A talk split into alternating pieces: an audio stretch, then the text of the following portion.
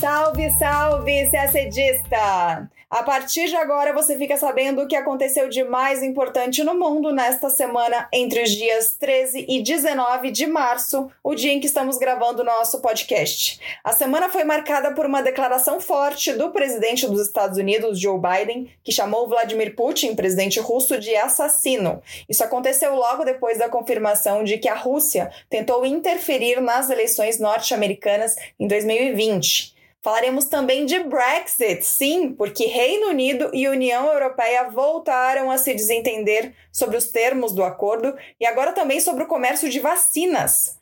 E a repercussão aqui no Brasil da prisão da ex-presidente interina da Bolívia, Giannini Áñez, por suspeita de conspiração na crise que levou à renúncia do então presidente Evo Morales em 2019. Também é assunto da semana a violência em Myanmar um mês e meio após o golpe militar. De lá para cá, 149 pessoas foram mortas, segundo a ONU. E a OCDE criou um grupo para monitorar o combate à corrupção no Brasil, que, por sua vez, se prepara para ser convidado a entrar na organização. Tudo isso você acompanha agora em detalhes no nosso podcast. Os departamentos de Segurança Interna e Justiça dos Estados Unidos afirmaram nesta terça-feira, dia 16, que a Rússia e o Irã atingiram a infraestrutura eleitoral dos Estados Unidos durante a votação de 2020, mas que eles não comprometeram nenhum dos resultados. Segundo a agência Reuters, o relatório divulgado pelas autoridades norte-americanas cita o presidente russo, Vladimir Putin. Ele teria agido para beneficiar o então presidente Donald Trump, candidato à reeleição.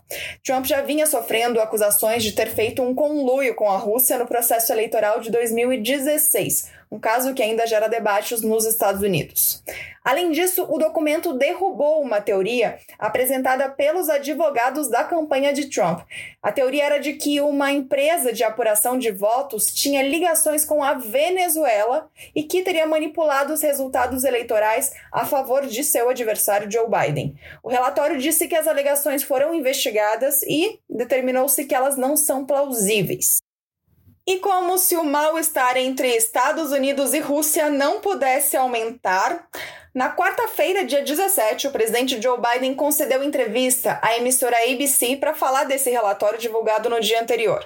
O entrevistador perguntou se Biden pensava que Vladimir Putin era um assassino. E Joe Biden respondeu que sim, Biden revelou que ele e Putin tiveram uma conversa telefônica em janeiro, em que ele, ele, avisou ao presidente russo que, se fosse confirmada a interferência russa nas eleições, haveria uma resposta. Mas, durante a entrevista de quarta-feira, ele não especificou que resposta será essa. Após a entrevista de Biden, a Rússia disse que convocou seu embaixador nos Estados Unidos para consultas urgentes sobre o futuro dos laços bilaterais. Na quinta-feira, dia 19, Vladimir Putin afirmou que irá defender os interesses nacionais e cooperar com os Estados Unidos quando as condições foram, forem favoráveis aos russos. Ele também comentou a acusação de Biden. Disse ele, abre aspas, sempre atribuímos ao outro o que nós mesmos somos. Fecha aspas. Também não foi uma boa semana para as relações entre Reino Unido e União Europeia.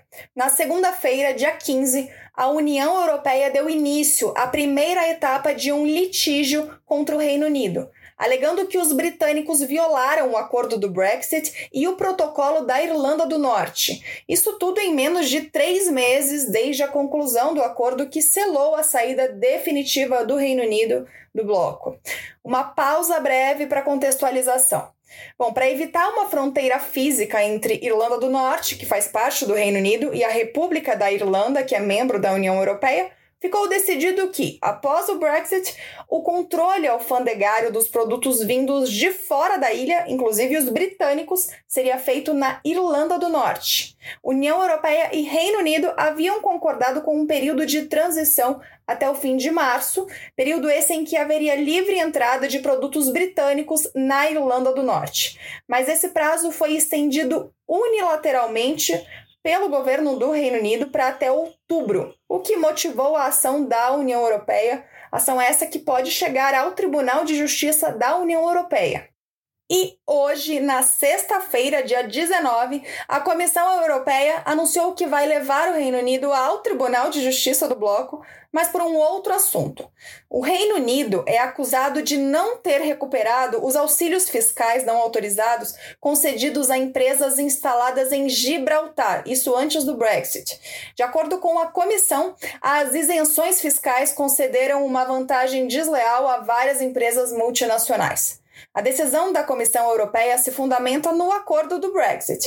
O acordo autoriza o bloco a levar o Reino Unido ao Tribunal de Justiça pela não execução de decisões tomadas antes do dia 31 de dezembro de 2020, que foi o dia em que o acordo foi firmado entre as duas partes. E houve mais desentendimentos durante a semana, dessa vez em relação a vacinas contra a Covid-19. Nesta quarta-feira, dia 17, a União Europeia acusou o Reino Unido de não agir com reciprocidade e proporcionalidade no fornecimento de imunizantes. A presidente da Comissão Europeia, Ursula von der Leyen, disse que a União Europeia já exportou para o Reino Unido cerca de 10 milhões de doses, mas as fábricas britânicas não exportaram vacinas para o bloco.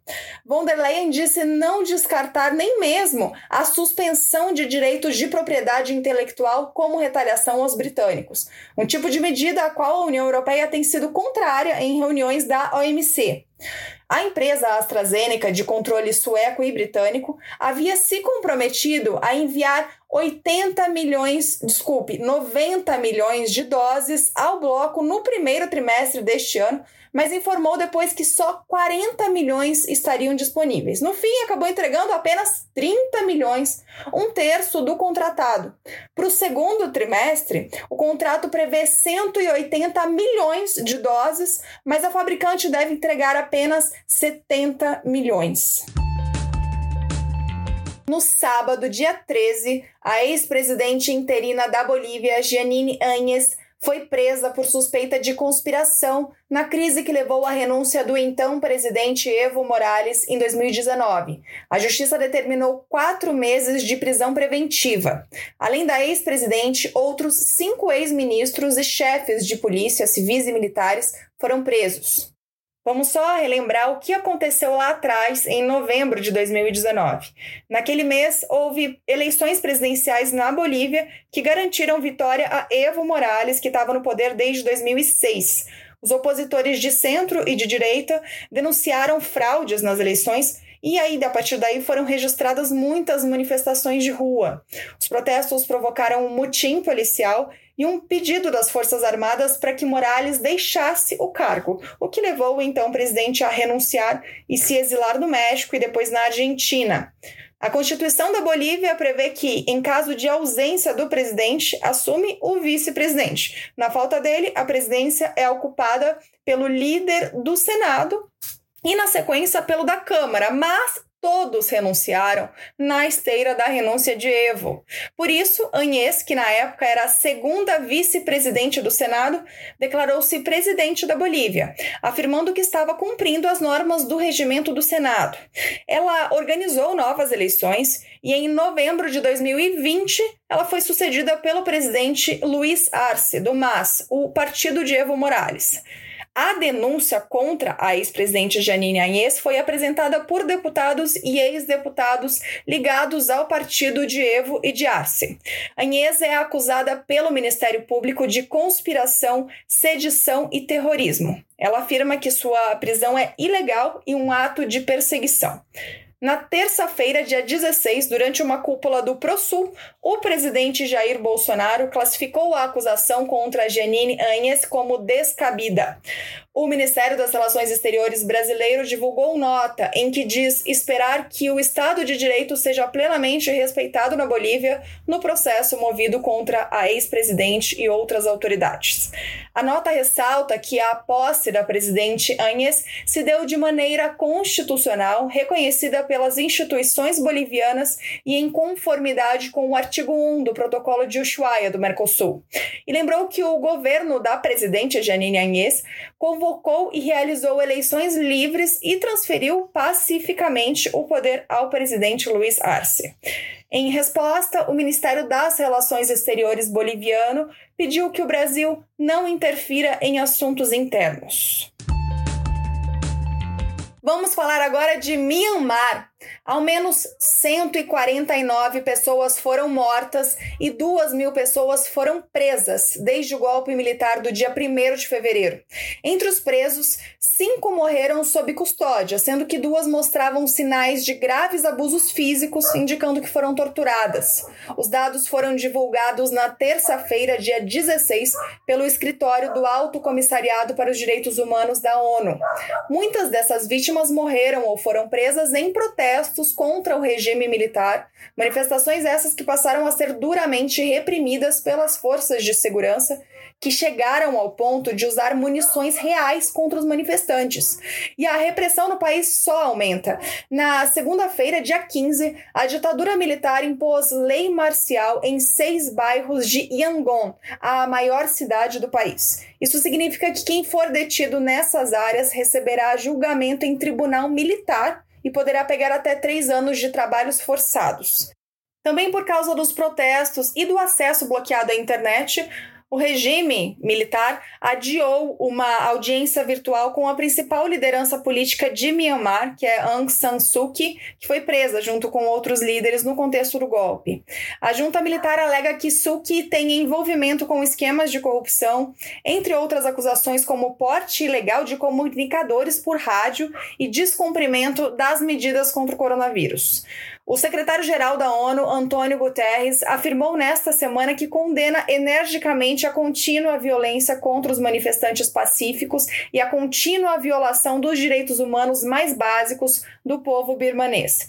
E também esta semana, a porta-voz do Departamento de Estado dos Estados Unidos, Jalina Porter, qualificou a violência de imoral e indefensável.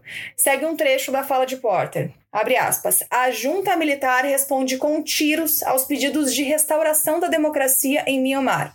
Estas táticas são uma recordação de que os militares birmaneses levaram adiante este golpe por seus interesses pessoais egoístas, não para satisfazer a vontade do seu povo. Fecha aspas. A OCDE, a Organização para a Cooperação e Desenvolvimento Econômico, criou um grupo para monitorar o combate à corrupção no Brasil. Ele funcionará como um subgrupo e será coordenado pelo grupo anti-suborno da OCDE. A decisão foi tomada em dezembro, mas só agora se tornou pública por meio de uma matéria da BBC, publicada na segunda-feira. Segundo a reportagem, o subgrupo foi criado principalmente por dois motivos. O primeiro é a aprovação da lei de abuso de autoridade, que criminaliza algumas condutas de juízes e procuradores e que foi aprovada pelo Congresso contra a vontade do então ministro da Justiça e Segurança Pública, Sérgio Moro, mas com a anuência do presidente Jair Bolsonaro. Para a OCDE, essa lei pode ser usada como elemento de intimidação contra investigadores que estejam cumprindo seu dever. O segundo diz respeito à família Bolsonaro. Em julho de 2019, o então presidente do STF, Dias Toffoli, concedeu liminar à defesa do senador Flávio Bolsonaro, em que suspendia a investigação do caso das rachadinhas na Assembleia Legislativa do Rio. A liminar foi revertida seis meses mais tarde pelo plenário do STF. E em fevereiro deste ano, o Superior Tribunal de Justiça anulou a quebra de sigilo de Flávio Bolsonaro.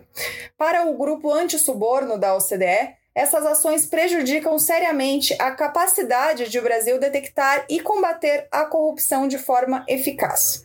Além disso, o grupo cita preocupações com acontecimentos atuais. Um deles teria sido o anúncio do fim das forças-tarefa da Lava Jato em fevereiro. Em nota, o Palácio do Planalto disse que a criação do grupo da OCDE teve o endosso do Brasil, porque é mecanismo inerente ao processo de revisão que faz parte da metodologia de monitoramento da OCDE para acompanhar de modo mais efetivo a evolução do tema no país. Disse também que está adotando diversas medidas para reforçar o enfrentamento à corrupção e citou o, anti, o Plano Anticorrupção 2020-2025, com medidas como o combate à lavagem de dinheiro, controle interno e ética pública. Na nota, o Palácio do Planalto também reafirma que está comprometido com o processo de acessão ao CDE e que o Brasil é o país não membro mais aderente aos instrumentos da organização. 37 países fazem parte da OCDE, mas a Convenção Anti-Suborno da organização tem mais, tem 44 países, incluindo o Brasil. O governo Bolsonaro já sinalizou diversas vezes que é uma prioridade entrar para a OCDE. Inclusive, na quarta-feira, dia 17, o governo brasileiro parabenizou o australiano Matthias Cormann, novo secretário-geral da OCDE. O texto fala que o novo secretário-geral pode contar com o Brasil para apoiar os valores fundamentais da OCDE e que espera iniciar o processo de entrada no grupo o mais rápido possível. E a gente termina o nosso podcast por aqui. Uma ótima semana, bons estudos e até sexta-feira que vem.